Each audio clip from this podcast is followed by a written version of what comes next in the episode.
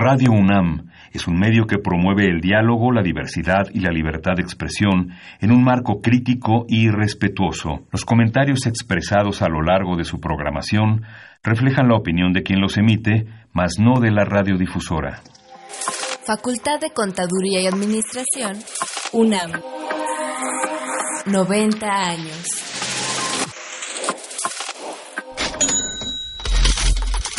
Consultorio Fiscal. María Concepción González de Chicago dice que hace 12 años Radio. presentó suspensión de actividad. Un programa de Radio UNAM Hay una PTU entonces que se determina. y de la Secretaría de Divulgación y Fomento Editorial de la Facultad de Contaduría y Administración. Si bien es cierto, estamos, hablando- estamos comentando todo lo que tiene con la contabilidad. Tocaremos el tema de las deducciones personales, obviamente, porque no son tan fáciles de aplicar en realidad. Consultorio Fiscal. Radio. Muy buenas tardes, ¿cómo están ustedes? Los saluda Susana Mireles, profesora de la Facultad de Contaduría y Administración de la Universidad Nacional Autónoma de México, y le doy la bienvenida a su programa Consultorio Fiscal. En esta ocasión vamos a tratar el tema de la transmisión de pérdidas en forma simulada, transmisión de pérdidas fiscales, que fue una reforma pues que se dio el año pasado y como que no tuvo mucho eco, pero que tenemos que, es un tema que queremos retomar en, en esta ocasión. Y pues para tratar este tema nos acompaña un colaborador al que siempre le agradeceríamos su presencia porque nos ilustra y nos divierte. Aprendemos de manera muy, muy grata. Muy amable. Eh, pues nuevamente con nosotros el maestro Julio Ortiz Guerrero. Bienvenido, Julio. Gracias, Susi, gracias por la nuevamente. invitación. Él es contador público certificado, egresado de la Escuela Superior de Comercio y Administración del Instituto Politécnico Nacional. Es especialista fiscal, egresado de nuestra facultad y catedrático de la misma en las áreas de fiscal y auditoría eh, también, o nada más Sí. fiscal. Sí, No, auditoría. no, auditoría. Y bueno, eres maestro en contribuciones, nada más que te falta el grado, pero ya eres más, te- más que reconocido en los hechos. Pues les recordamos que este es un programa en vivo. Eh, los números para que usted se comunique con nosotros y nos haga saber sus dudas, sus comentarios, sus inquietudes son el 55 36 89 89, repito, 55 36 89 89 y el 01 850 52 688. Repito, 01 850 52 688. Estamos en redes sociales, en Twitter, en la dirección arroba con su fiscal y en Facebook en la página FCA UNAM Oficial. Eh, recuerde que su, su opinión es importante para nosotros, por lo que lo invitamos a que nos llame al buzón de voz y pues grabe sus opiniones o lo que usted considere importante eh, transmitir o que se, eh, se difunda a través de este medio. Y el número es 5623 3281. Repito, 5623 3281. Recuerda que esta materia fiscal pues siempre tiene mucho mucho de dónde de dónde tela de dónde cortar, Cortar. así es que puede usted llamarnos si queremos saber su opinión, cómo está este, qué problemas tiene, qué vivencias tiene en, la materia fiscal. Y pues eh, le recordamos que, eh, como siempre, tenemos noticias de carácter fiscal, de carácter económico, y pues vamos a escuchar nuestra cápsula infofiscal y también nuestra cápsula de una vez de cuentas claras. Continuamos después de las mismas.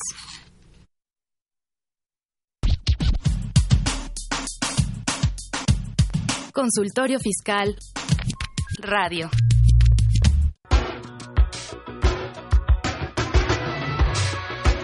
Info Fiscal. 31 de julio. La Secretaría de Hacienda y Crédito Público comunica el acuerdo por el que se dan a conocer los estímulos fiscales a la gasolina y al diésel en los sectores pesquero y agropecuario para el mes de agosto de 2019. 2 de agosto. La Secretaría de Hacienda y Crédito Público da a conocer los porcentajes y los montos del estímulo fiscal, así como las cuotas disminuidas del IEPS aplicables a los combustibles correspondientes al periodo del 3 al 9 de agosto. La Secretaría de Hacienda y Crédito Público informa mediante acuerdo los montos de los estímulos fiscales aplicables a la enajenación de gasolinas en la región fronteriza con los Estados Unidos de América, correspondientes al periodo del 3 al 9 de agosto.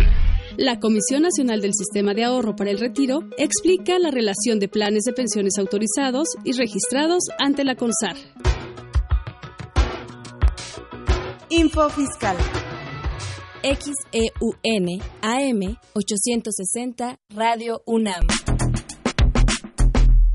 ¿Sabes si lo que te dicen es verdad? Entérate aquí, en Cuentas Claras. Cuentas Claras.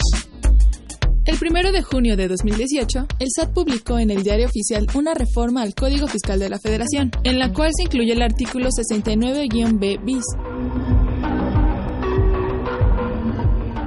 cuyo propósito es inhibir que los contribuyentes disminuyan pérdidas fiscales transmitidas de forma indebida. El procedimiento del artículo 69-B bis propone que el Servicio de Administración Tributaria podrá presumir que se efectuó la transmisión indebida de las pérdidas fiscales cuando del análisis de la información con que cuenten sus bases de datos identifique que el contribuyente que tenga derecho a su disminución fue parte de una reestructuración, escisión o fusión de sociedades, o bien de un cambio de accionistas y como consecuencia de ello deje de formar parte del grupo al que perteneció. Según la exposición de motivos, lo que originó esta modificación fue el uso desmedido de este concepto, ya que la autoridad detectó que una gran cantidad de contribuyentes utilizaban pérdidas fiscales para disminuir su carga tributaria. Sin embargo, dichas pérdidas provenían de una reestructuración corporativa sin sustancia económica, es decir, no existía una razón verdadera para su realización. Fuente, Código Fiscal de la Federación, artículo 69-B bis. Cuentas claras. Llámanos, nos interesa tu opinión. Teléfonos en cabina 5536 8989. Lada 01800 5052 688. Pues estamos de regreso. Eh, le recordamos que nos puede escuchar en directo, en vivo y en directo por Twitter en arroba con su fiscal. Pues si te parece, Julio, empezamos con el tema. La verdad es que tanto tú como yo este, coincidimos en que en realidad el título correcto de esta de este programa debería ser transmisión indebida de pérdidas a juicio de la autoridad. Totalmente, ¿no? Porque es una presunción y creo que la cápsula de cuentas claras fue bastante correcta y exacta en ese sentido, ¿no? Es una presunción por parte de la autoridad. Pero si quieres vamos a empezar un poquito antes con el 69B, ¿no? Porque este es el 69B bis el que le da origen a la transmisión indebida de pérdidas. Nace en junio de 2008, 18, ¿no? El problema es que primero tienes que tener la pérdida. A mí lo que me preocupa es que es el Código Fiscal el que trata de resolver un tema que es de impuesto sobre la renta. o sea, entonces me parece que ahí traemos primero un problema de conceptualización de qué es la pérdida primero y cómo se transmiten las pérdidas, porque cuando nosotros entramos a la ley de renta, que es la, o sea, digo, la única ley que habla de pérdidas es la ley de renta. Y en la ley de renta tienes esencialmente, en materia de personas morales, tú tienes dos reglas del juego en materia de pérdidas. La primera regla del juego dice que el tipo que pierde es el que tiene derecho a su amortización. Entonces, esa es la primera regla del juego. Y la segunda regla del juego, y te dice que no se puede transmitir ni siquiera por fusión. Sin embargo, acepta que en escisión tú sí puedes transmitir las pérdidas ¿no? Entonces, ese primer tema, a la hora que tú entras acá en el código y te dice que las pérdidas que se transmiten no pueden ser, tú dices, oiga, a ver, espérenme. A ver, entonces, la pérdida no está discusión, la existencia de, la, pérdida. Por eso no estaríamos de acuerdo en, hablar de pérdidas simuladas, ¿no? Ajá, hablamos más bien de que la pérdida en principio existe y es correcta, ¿no? Ah, o sea, podríamos partir de dos temas. Uno es donde la autoridad dice, la pérdida que declara A es una pérdida que no estoy de acuerdo porque hizo, deducciones que no, no eran correctas y por lo tanto jamás existió la pérdida. Entonces tú dices, ahí sí pudieras tener un tema de discusión si fue simulado o no las deducciones para pues, provocarte pérdida. Pero otra cosa es que esa pérdida le haya, eh, más que transmitida, eh, o sea, bueno, sí es transmitida, pero la, fórmula es, a ver, ¿cómo haces esto? Y esto nomás tiene dos esquemas. El primer esquema es vía lo que le llamamos una reestructuración del grupo, ¿no? Y la otra es vilmente la enajenación de la empresa perdedora. Son las dos fórmulas la enajenación de acciones. La enajenación de acciones. Entonces tú terminas diciendo, a ver, la ley lo que me dice es cuando usted enajena una compañía, ¿sí? y entonces de pronto usted encuentra que los accionistas eran A, B, C, D y Y. Y cuando usted llega a la reestructuración corporativa resulta que ya no están los socios. Entonces, dice la ley, aclaremos el problema. Empecemos por ver si efectivamente puedes hacer esa parte y si los socios nuevos pueden tener derecho en esa compañía a amortizar la pérdida. Entonces entras primero la gran discusión, que es la discusión realmente con el SAT, es el famoso giro. El problema es que la ley en renta te dice que si eres del mismo giro. En fusiones. Eh, en fusiones, te va a permitir. A ver, entonces tenemos tres casos. En un caso tenemos a Hugo, Paco y Luis, que ah. son los dueños de la empresa X y esta tiene pérdidas. Y, pueden vender sus acciones y los accionistas ser otros, ¿no? Sí. Y ahí, este, pero la empresa sigue siendo la empresa X, esa sigue siendo la misma, ¿no? Luego tenemos otro caso donde la empresa Y, eh, eh, bueno, le va a pasar activos, pasivos o capital a, nuevas, a tres nuevas empresas que van a nacer para esos efectos. Y esa es la decisión, de sociedades. Y entonces ahí les va a transmitir pues X activos, X pasivos, X capital a cada una. Y las pérdidas se pueden transmitir a, A, B y C en ese caso, ¿no? está permitido por la por la ley. Y luego tenemos el último caso, que, es, la, fusión, donde tenemos la empresa Z que absorbe, por ejemplo, que vamos a suponer, ahí hay diferentes tipos de fusión. así es. En la, en la fusión, este, donde Z y y eh, D se unen y forman F, o en la fusión donde Z absorbe a D y deja de existir D y sigue existiendo Z. ¿Qué pasa en, el caso de la fusión? De, la fusión, primero. Cuando haces una fusión donde Z y W crean X, ¿sí? ahí las pérdidas de Z no se transmiten. La ley es clara. Tú no puedes vía fusión transmitir las pérdidas. En donde está la discusión es cuando Z absorbe a W y Z, que es la perdedora, con las operaciones que hace W, pretende amortizar las pérdidas que él tuvo. Entonces, para ser simple el tema, imaginemos... Y ahí sí la ley dice, bueno, para hacer eso, tienes, que, tener, el mismo, giro. Y entonces, donde entras a la discusión, ¿qué es el giro? O sea, W tendría que tener el mismo giro que Z para que Z pueda amortizar esas pérdidas que ya tenía antes de la fusión contra las utilidades que se generan en el giro de W. vamos a decir que sí, que no voy a tratar de explicar. se supone que cuando yo Z fusiona a W, lo que va a hacer es agarrar las actividades que hacía W y hacerlas él. Entonces ahora empieza la discusión. Oye, ¿a qué se dedicaba W? W, mano. Y entonces empieza, a ser simple el tema. Z era una empresa constructora y W es una empresa inmobiliaria que lo que se dedica es a vender terrenos, para ser simple el, esquema. el tema de la discusión va a estar en en qué industria están, porque cuando tú vas a la ley de renta, que es la que la única que en alguna parte fiscal dice que es el giro, es cuando hacen estimativas de ingreso y te, y te determinan por forma estimativa tu ingreso acumulable o tu utilidad por fiscal. factor de utilidad. Así es. Y entonces... está en el código, ¿no? Ajá, bueno, sí, pero viene la lista de los... A la lista. Y entonces el gran tema de la discusión es que cuando tú entras ahí, de pronto dices, yo estoy en la industria, mano.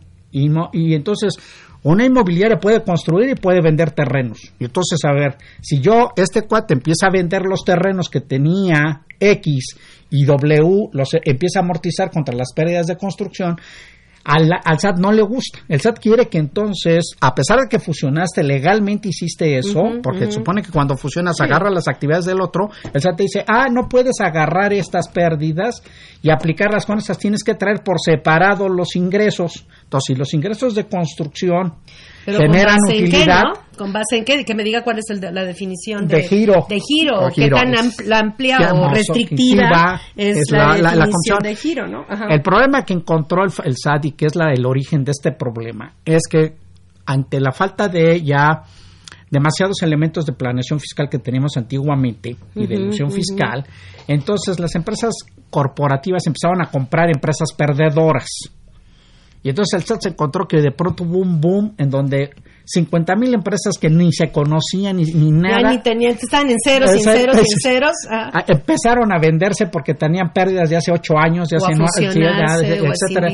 Y entonces empezó a decir, ¿y esto por qué? qué? ¿Cuál es la razón de negocios de que una perdedora compre a una ganadora? Imaginemos el caso. Absorba, absorba. Entonces, regresamos a un, a, un, a un caso muy conocido que fue el famoso Banco Serfín.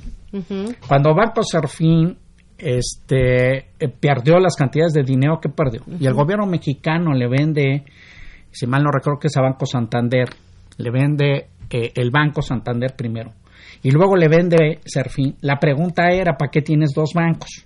Entonces, la empresa Santander decide que el banco que se queda en México legalmente es Banca Serfín, porque se tenía unas pérdidas impresionantes que hacían que los próximos 10 años, aunque fuera exitosísimo el banco, no pagaría impuestos. No pagaría impuestos. En ese tenor de ideas, regresando al planteamiento, para el SAT eso sí es Correcto, de que agarres un, un tipo que se dedica al banco y, agarra otro banco, y, este banco es ganador, con las utilidades de este banco ganador absorbes las pérdidas del banco perdedor. Así, en términos muy genéricos, llamemos, eso es lo que el SAT quiere que sea exactamente la misma actividad para que te acepte eso. La ley no dice eso. No dice eso. Y entonces empieza el problema de, tiene que ser literal la interpretación, tiene que ser una interpretación sistémica en donde la pérdida solamente se puede amortizar por el que las generó y entonces volvemos al tema. Imaginemos sin conceder que yo tuviera una empresa que es una empresa inmobiliaria que dice yo construyo y yo, este, ¿cómo se llama? Vendo terrenos, para ser simple el tema. Si tú fueras una sola compañía, y tú cuando haces el análisis por línea de negocios vas a encontrar que la parte constructora pierde dinero y la parte de terrenos gana. Cuando tú estás en una sola empresa, el fisco no cuestiona el asunto. Pero cuando él encuentra que eres un grupo y de pronto dices, te, hicimos dos empresas o tres empresas porque por 20 mil causas. Pero el momento que empiezas a tener necesidades de reestructuración corporativa, dices, ¿sabes qué? Necesito, pasar, necesito fusionar esta con esta, pues porque si no el costo de administración es muy caro, o, por 20 mil causas las que sean. Este, accionistas y, iguales y todo, ni, siquiera estamos vendiéndole compañías, simplemente... X. Estás reduciendo la, estructura corporativa. Y tú dices, en lugar de que las actividades estén separadas, ahora se unen. Y hasta por disminución de costos. De costos. O de costos administrativos. Y entonces tú dices, en ese momento, la empresa que era la original, había separado los, los, terrenos, ahora los vuelve a unir y ahora te dicen, ah, no, las utilidades de los terrenos no pueden jugar para amortizar las y es lo que no le gusta al fisco. Pero eso es muy subjetivo, ¿no? Porque depende de, qué ánimo esté el que te Entonces, esta parte de ir al código lo que le da es simplemente facultades a la autoridad para de entrada cuestionar tu operación. Esto nace o se refuerza, eh, me imagino yo, a partir de que se elimina también la consolidación fiscal. Porque de alguna forma, la otra forma en que antes se hacía, la otra figura a través de la cual se transmitían, se compraban acciones de empresas perdedoras y se aplicaban contra empresas ganadoras para pues disminuir la base impositiva pues era a través de la consolidación fiscal. De hecho, en un tiempo, hace, hace años... Ah, eso era el tema. se compraban, salían a comprar acciones de acciones empresas perdedoras para integrarlas en, el grupo y, presentar un solo resultado y disminuir la base impositiva. Después se fue eliminando paulatinamente esto hasta que de hasta, que ahorita que ya el, la consolidación sistema y entonces te dicen volvemos al planteamiento, si vemos el tema, también la autoridad dice, cuando tú agarras y tienes la consolidación y tú eliminaste pérdidas en el consolidado y la empresa origen de las pérdidas no las logró amortizar mientras fue tu controlada, ¿sabes qué compañero? Al momento que te separas, regresas el efecto y me tienes que pagar la diferencia porque tú aprovechaste una ventaja fiscal que era tomar los datos como un ente único, pero la verdad es que jurídicamente la empresa perdedora nunca ganó dinero y por lo tanto nunca amortizó. Entonces, volvemos al tema. Estas, estas figuras eh, tienen que ver esencialmente con que la autoridad piensa que si tú te fuiste por ser A, y luego quieres ser B, él te dice, no, si desde origen hubiera sido A, a y B adentro del objeto social y las actividades estuvieran ahí, no te cuestiona que tú adentro estás en centro de nego en centro de costos diciendo estoy perdiendo en la actividad A y estoy ganando en la actividad B, pero como, como las dos cosas las hago en la misma ente jurídico, no hay problema. El problema es que, las, empresas tienen necesidades de financiamiento, de eh, una serie de reglas que te obligan a ser empresas separadas por momentos. Y hay momentos que tienes que regresar al origen, es todo en, un concentrado. Al momento que hacen esa concentración es donde al SAT no le gusta porque algo que no va a amortizar el perdedor, de pronto con las ganancias del ganador, las absorbe y entonces el fisco deja de recaudar. La gran pregunta que nos tendríamos que hacer es, a ver, si toda la operación, las empresas, perteneciendo al mismo grupo, la hicieran en una sola, ¿qué diferencia tienes cuando él agarra y fusiona? Pues, no hay ninguna. El tipo simplemente está haciendo una mejor, una estructura administrativa más sencilla para él de administrar y hacer los negocios. Entonces no tendría el fisco por qué cuestionar que los mismos socios que perdieron en A, cuando toman los datos de B, que es su empresa, su sección ganadora, si son los mismos, debiera aceptar que tienen derecho a hacerlo. Ese, ahí me parece que ese es, ese es el tema. El otro tema es, oye, no son los mismos socios, que ese fue el otro tema. Ajá, ahí la, la, cuestión es, la reestructuración corporativa existe y es legal. De hecho, está reconocida en la ley del impuesto sobre la renta. Inclusive existen eh, bueno, eh, o permisos, autorizaciones relativos a, la reestructuración corporativa donde les dices, les dicen, bajo ciertas circunstancias no puedes pedir permiso a mi autoridad. Bueno, la ley dice, puedes pedirle permiso a la autoridad para que te permita vender acciones al costo, porque estás en una ajá, para que no tengas que producir una utilidad, porque estás en una reestructuración corporativa y no estás tratando de ganarle al fisco, simplemente estás acomodando mejor tus fichas por X y, y, ese que no es el tema exacto. Ajá. Y entonces digo, a final de cuentas siempre has podido aprovechar eh, los beneficios que te ofrece la ley, porque finalmente hay estímulos fiscales relativos a ciertas actividades, etcétera. Entonces, la reestructuración se vale, ¿no? Así es, legalmente, es, permitida, reconocida en la ley y hay hasta requisitos para obtener ciertos beneficios este, o facilidades o, diferimientos, del momento, de, decir cuando vendemos a un tercero ahí reconoces que saliste beneficiado y hay que pagar el impuesto. Eso, eso existe de siempre hasta en criterios reconocidos por la misma autoridad. Así es. Pero entonces ahora lo que no les gusta es que en esa reestructuración haya una transmisión de pérdidas. Pero más que una transmisión lo que hay es una amortización de la pérdida porque la transmisión in per se no provoca nada. Así es. O sea aquí, aquí, aquí, aquí, por eso volvemos al tema el problema del código fiscal es que está diciendo que el problema es la transmisión y nosotros decimos no. Es, imaginemos sin conceder que... ¿Cómo puedes considerar indebida la transmisión? ¿no? la transmisión no. la puedes considerar ilegal ni simulada. hablando de un acto ilegal, ¿no? No, exacto. Entonces dices, no es simulado. El señor realmente eh, fusionó la otra compañía, se la trajo y está. Lo que está discutiendo el SAT es la amortización de la pérdida al momento de que hay utilidades. ¿No? Y entonces lo que quiere es, dame por el lado de la utilidad, págame, y el lado de la pérdida, ve si el negocio funciona.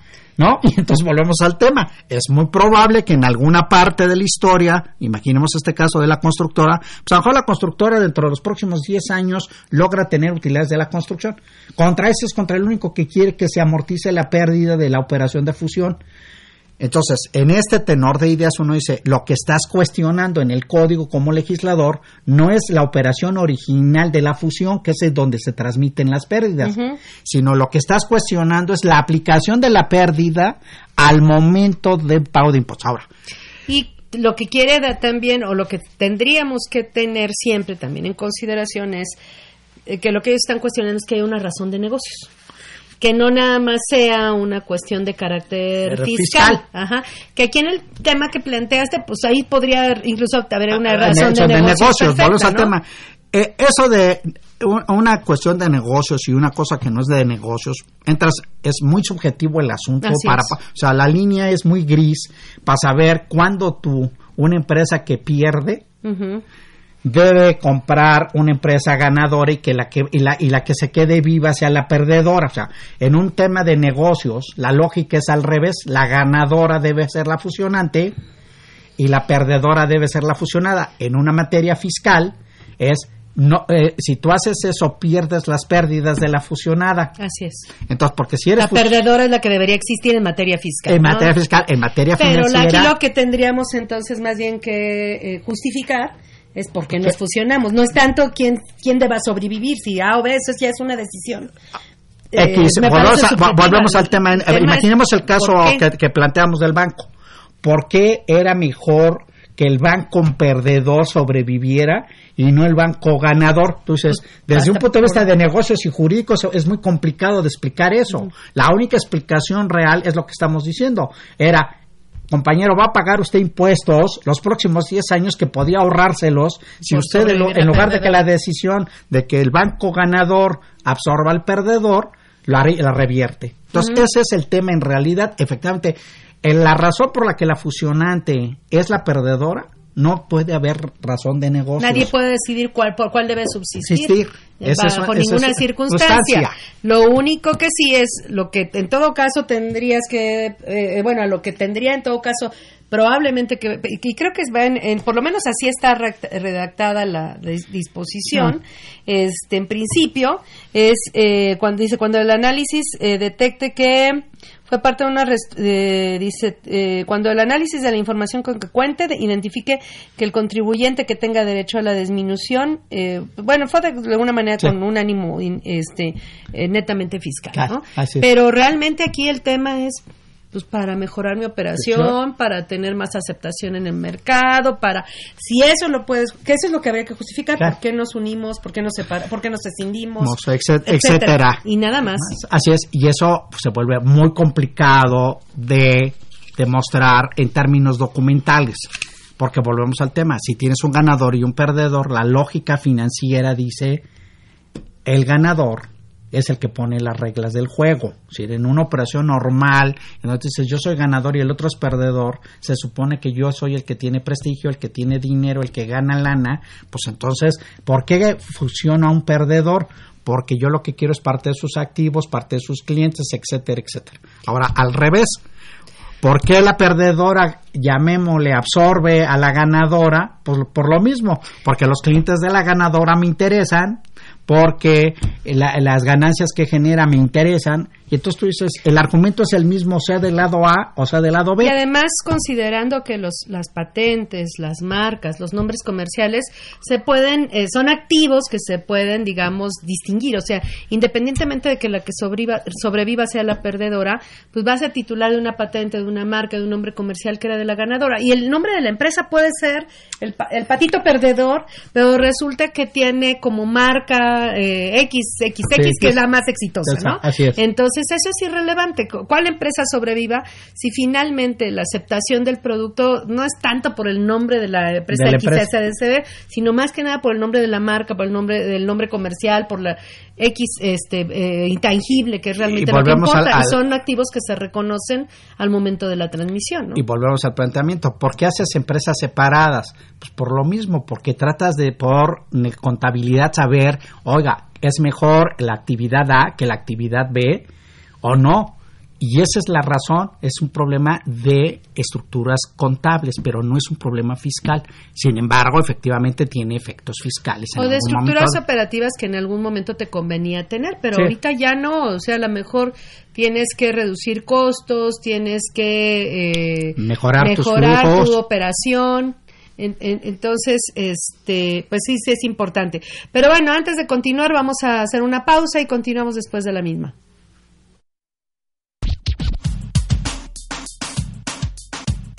Consultorio Fiscal Radio.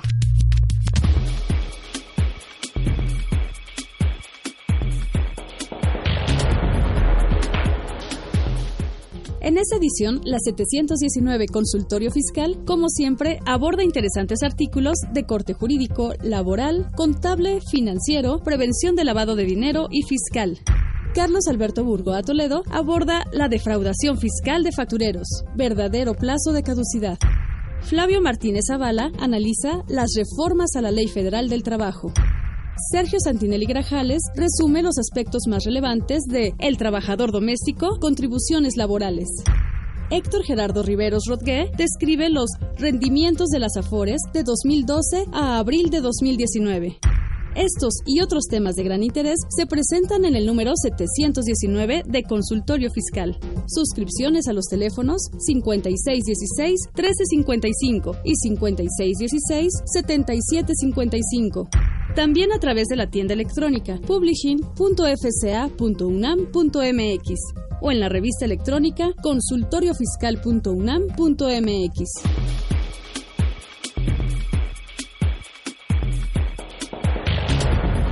XEUN AM 860 Radio UNAM.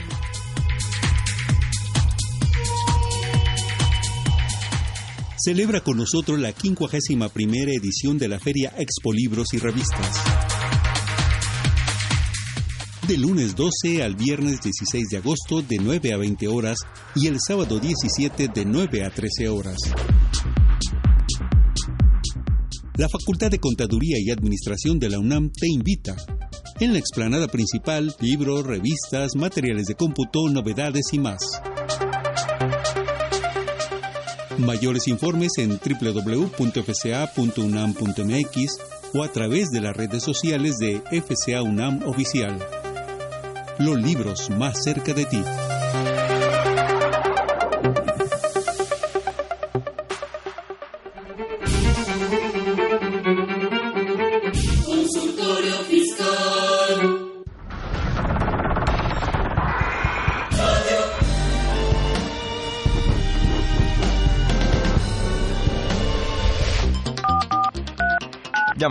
Nos interesa tu opinión.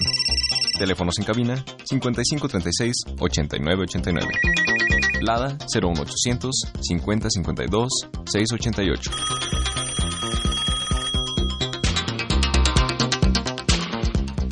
Muy bien, ya estamos de regreso. Eh, vamos a tener una, un enlace eh, con la, eh, un enlace telefónico con Jennifer Esquivel Valdepeña. Ella es la coordinadora de la 51 primera Expo Libros y Revistas de la Facultad de Contaduría y Administración, de la cual ustedes acaban de escuchar eh, la cápsula, pero pues queremos abundar en este tema pues para que ustedes se animen a asistir a esta feria del libro ya tradicional en nuestra facultad y la verdad que, que sí, sí nos sirve a todos la, este evento anual. Este, Jennifer, ¿nos escucha? Buenas tardes.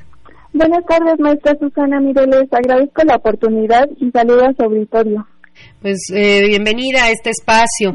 Eh, platíquenos, eh, ¿cuántos stands o cuántos eh, editores van a estar en esta feria?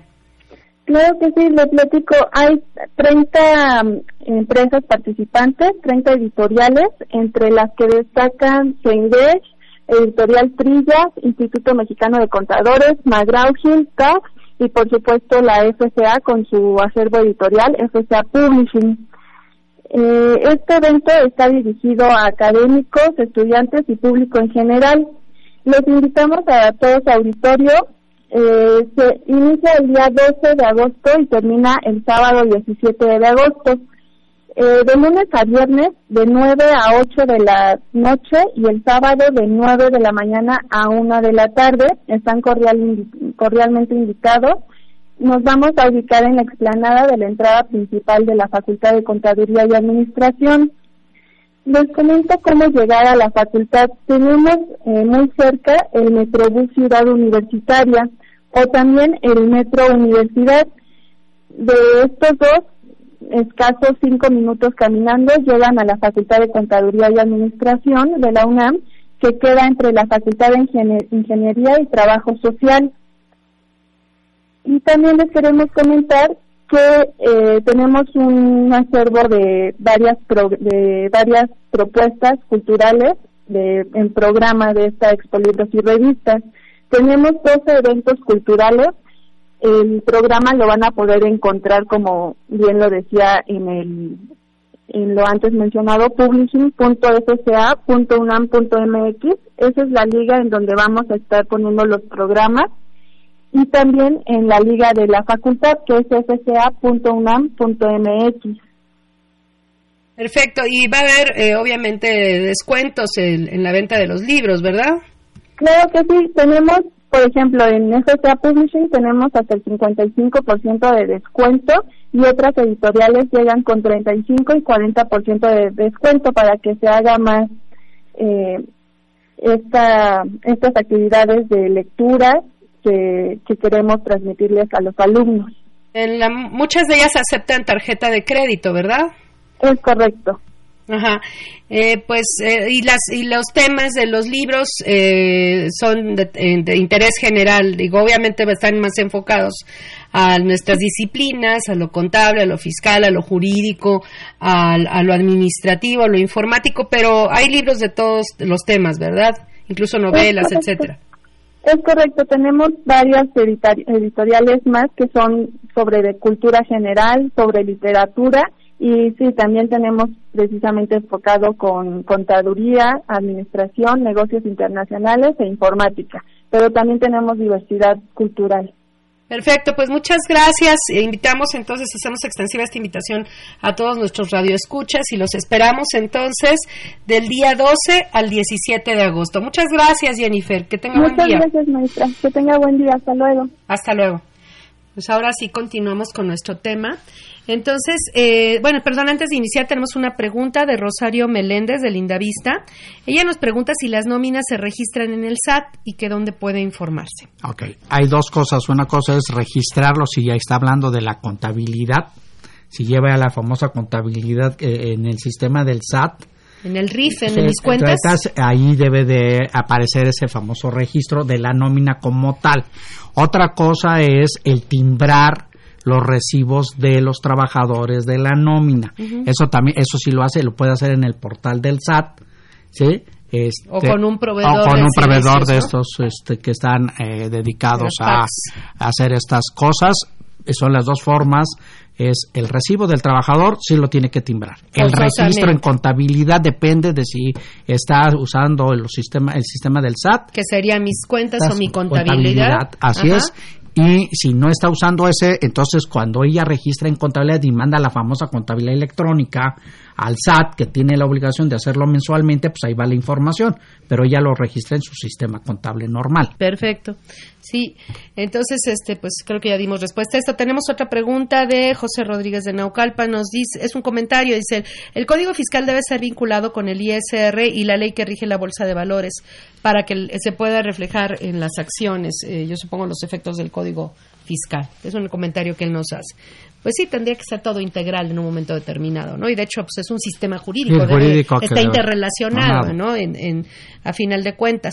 Pero bueno, entonces este se discute eh, quién, que, quién eh, transmite, la, quién amortiza las pérdidas vía una transmisión eh, por acciones, por fusión, por escisión, tenga derecho o no. A esa, amortización, ¿no? eso es lo que se discute. Eso, es lo que realmente cuestiona el SAT y lo que te plantea es yo quiero que no, la, el único argumento no sea que es la amortización de la pérdida fiscal. ¿No? Ese es su, su, tema central. Si tienes en lo que ellos le llaman la sustancia económica. O razón de negocios. O un razón de negocios, entonces está un problema de matiz.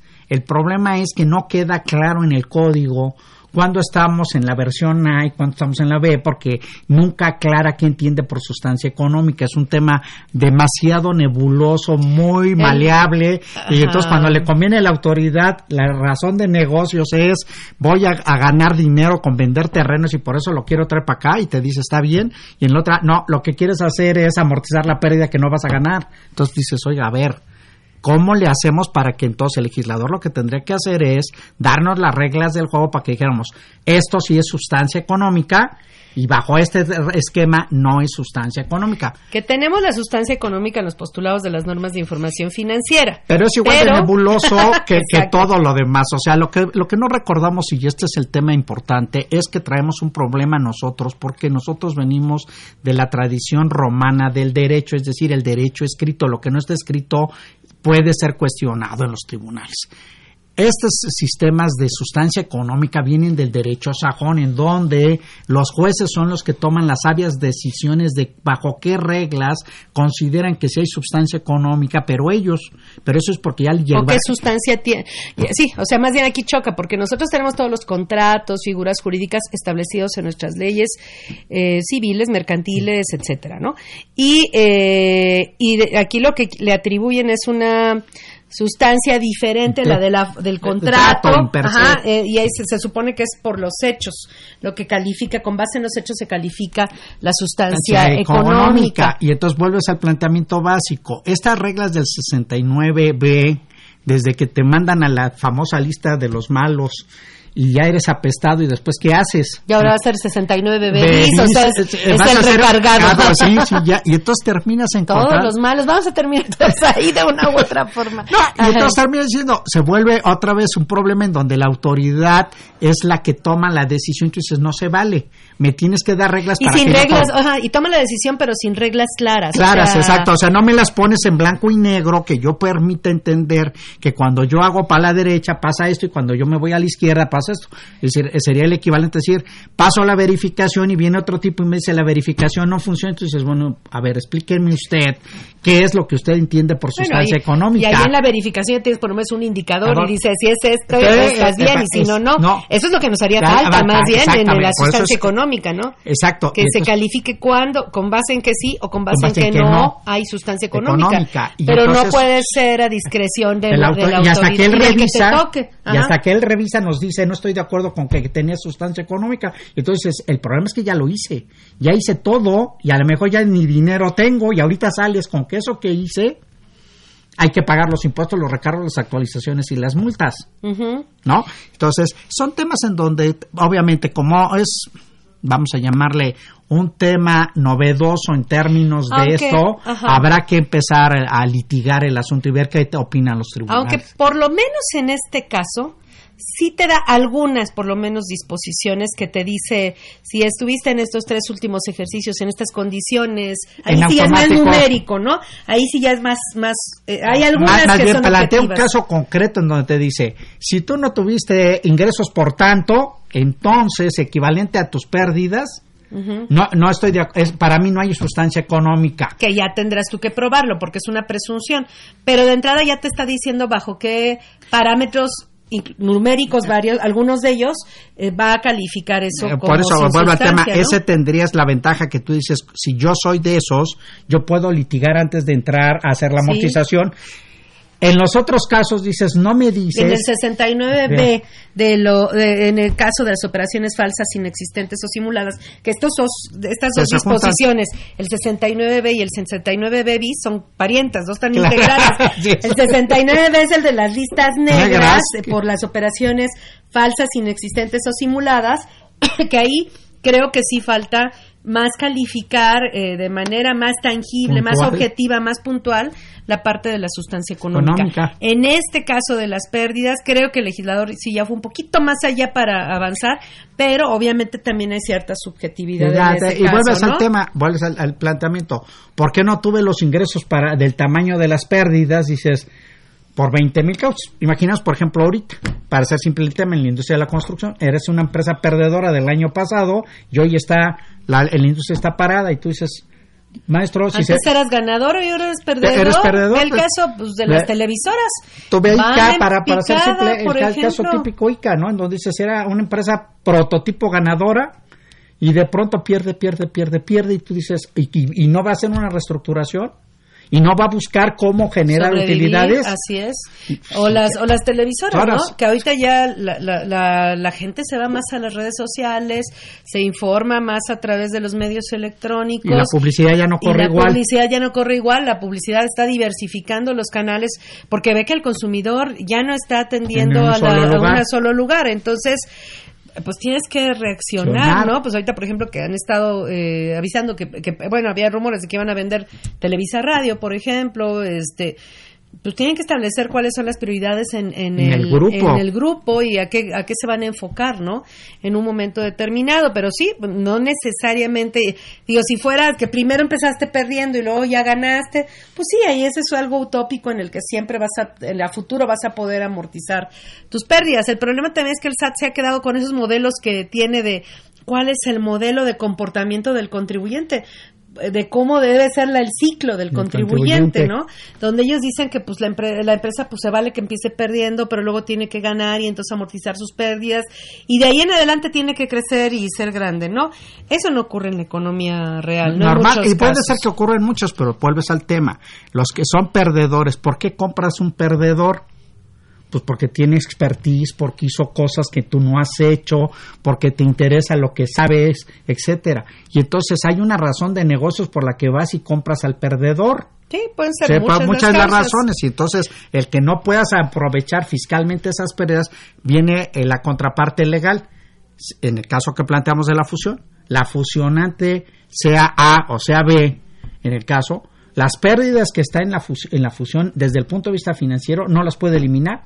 Él no puede llegar diciendo ya gané en, la sección A y en la B no, este, no, no la juego. Te dice, no, no, compañero. Usted cuando presenta el dato de la empresa fusionada, el neto va a que usted absorbe todas las pérdidas que trae la que fusionó. Así es. Entonces, no, no hay, no es porque no vaya a ser razón de negocios la amortización vuelvo al tema, puede ser que haya, el, vamos a decir, diferimiento del momento del pago de impuestos. Bueno, eh, vamos a hacer una pausa, pero si quieres ahorita comentamos los casos en los que la autoridad está autorizada, valga la redundancia, para eh, efectuar esta presunción de transmisión indebida, de pérdidas. Vamos a escuchar la cápsula en déficit con el maestro José Silvestre Méndez. Continuamos después de la misma. Consultorio Fiscal Radio.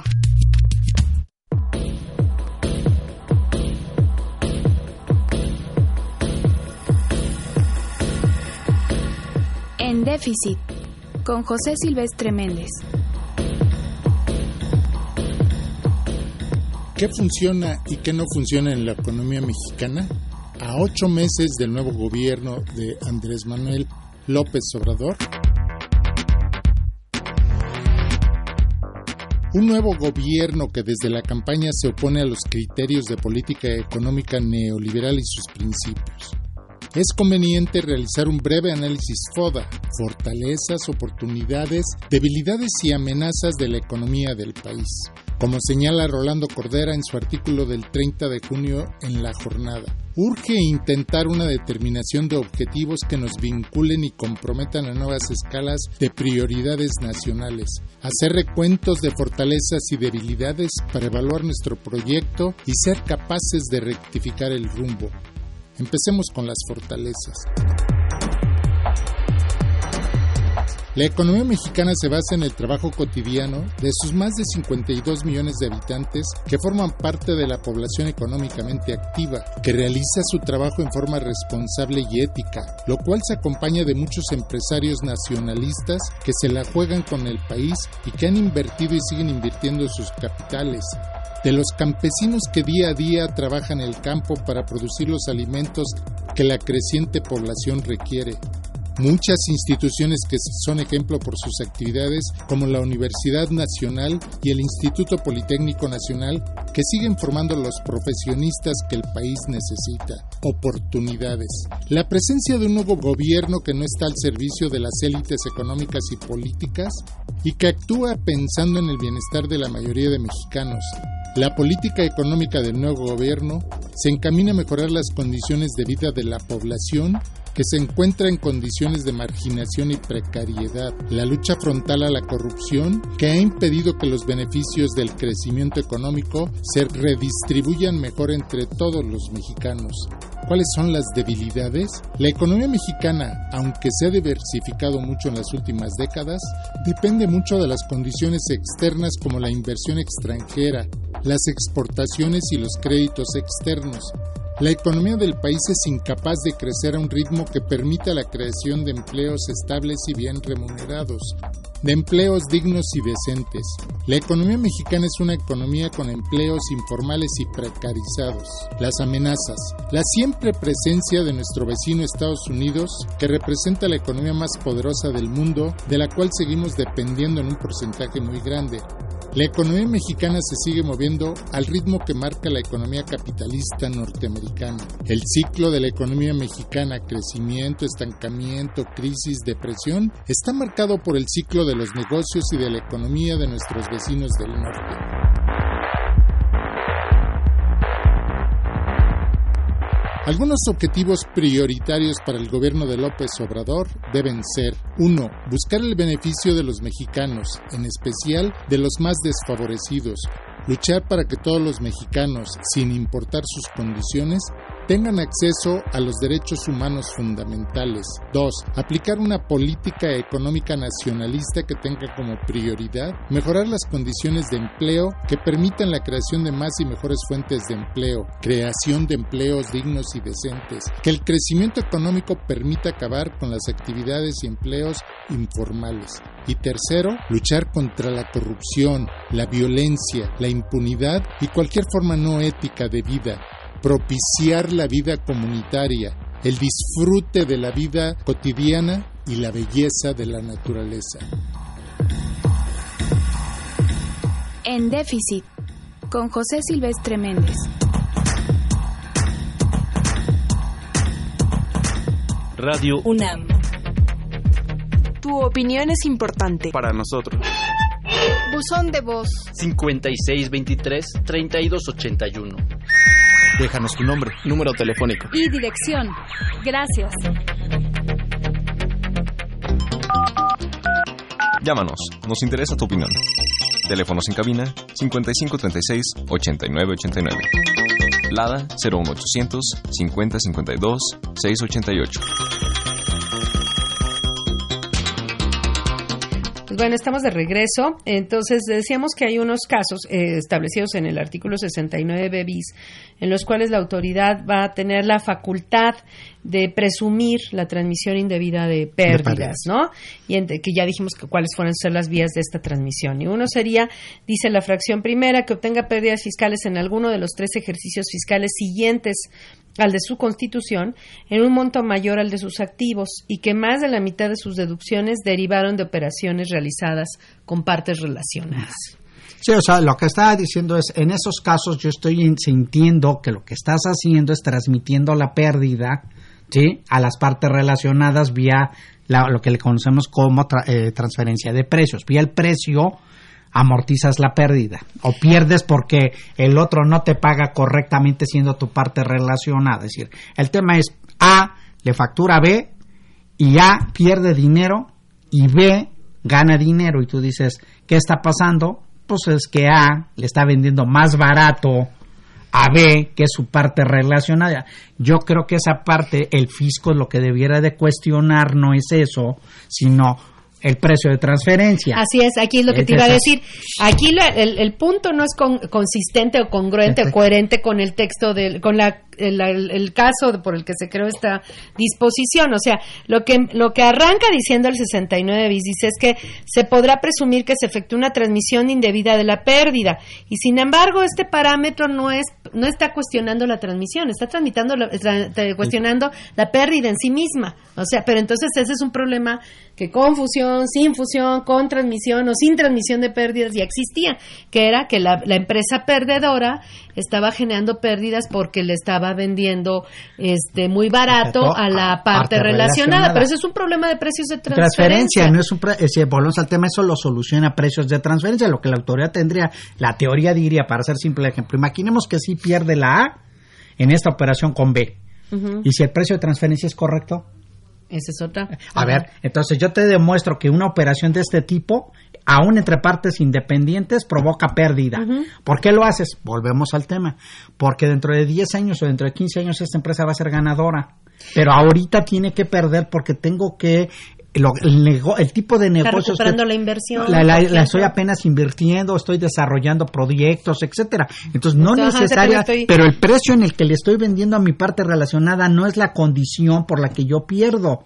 El precio puedes puedo llegar a demostrarte que el precio es correcto y sin embargo la autoridad me va a decir que esa pérdida no la puedo amortizar porque en su opinión, como proviene de que nada más trabajo con quien, la, quien la adquirió vía la transmisión, pero pues yo qué culpa, tengo, hubieras este cuestionado a la, a la perdedora en su momento, ¿no? Así es. Ahorita ya no existe, desapareció o porque por escisión, por ejemplo, ¿no?